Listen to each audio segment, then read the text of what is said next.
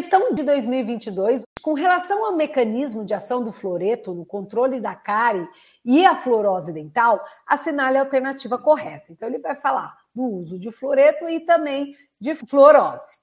Ela diz o seguinte: A. O flúor interfere nos fatores etiológicos da cárie? O flúor interfere no fator etiológico? Não, ele não vai interferir. Quem é o fator etiológico da cárie dentária? O fator etiológico da cárie dentária é o açúcar, é a sacarose. Então, hoje a gente sabe que a cárie dentária ela é uma doença causada pelo consumo de açúcar. O açúcar é o fator determinante e ela é mediada pelo biofilme, pelas bactérias que ali existem na nossa flora bucal. Então, quando você consome açúcar, você causa uma, des, uma desbiose, que é um desequilíbrio, porque essas bactérias causadoras da cárie, que estão na nossa microflora natural, que estariam em equilíbrio, elas acabam utilizando desse açúcar para produzir ácidos e favorecendo um meio bucal é, favorável, né? Favorecendo favorável ficou ruim, mas elas tornam aquele meio bucal favorável ao seu próprio crescimento. E aí elas crescendo bastante, né? Em quantidade, né? O biofilme vai ficando mais espesso,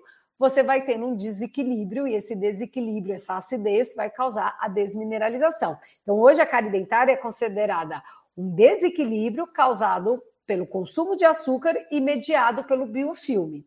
Quando a gente usa flúor, ele vai interferir no agente etiológico da cárie? Não.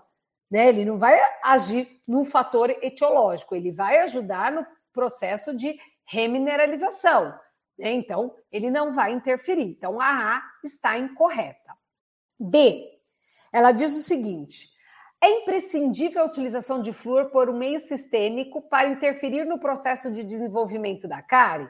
Não, né? A gente sabe que o flúor utilizado com ação sistêmica, ele só vai ter efeito quando a gente tem dentes em formação, ou seja, dentes sendo mineralizados, crianças pequenas, e ele não é imprescindível, porque o flúor do uso sistêmico, ele vai formar patita fluoretada, que o grau de solubilidade é muito igual ao da hidroxapatita, você vai trocar seis por meia dúzia. Então, não é imprescindível, né? Ação tópica que é imprescindível para interferir no processo de cárie. C.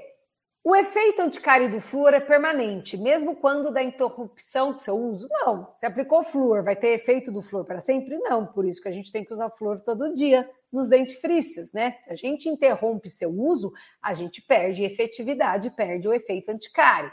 Então a C está errada. D. A fluorose dental e óssea são provocadas por mecanismos idênticos? Não, é diferente, mesmo porque o dente, né, ele tem uma quantidade de cálcio, ele é esmalte, o osso, uma quantidade muito maior, tem um tamanho muito maior, você precisa de um outro tipo de deposição. Então, não é idêntico, tá? É parecido, mas não é idêntico. E aí diz que, em termos epidemiológicos, pré-molares são os dentes mais acometidos pela fluorose devido à água fluoretada tá? Então, se a gente falar em termos epidemiológicos, né, que a gente vai falar de fluorose, os premolares geralmente são os dentes mais acometidos, o pico de neve, né? Que é quando a criança começa a ingerir muita água fluoretada, ou quando começa a engolir pasta de dente, ter dentifrício fluoretado, faz bochecho com flúor, quando você tem várias ações, a criança geralmente tem uma idade um pouco mais avançada, que é bem na formação do premolares. Então, em termos epidemiológicos, a gente pode considerar a E correta, tá?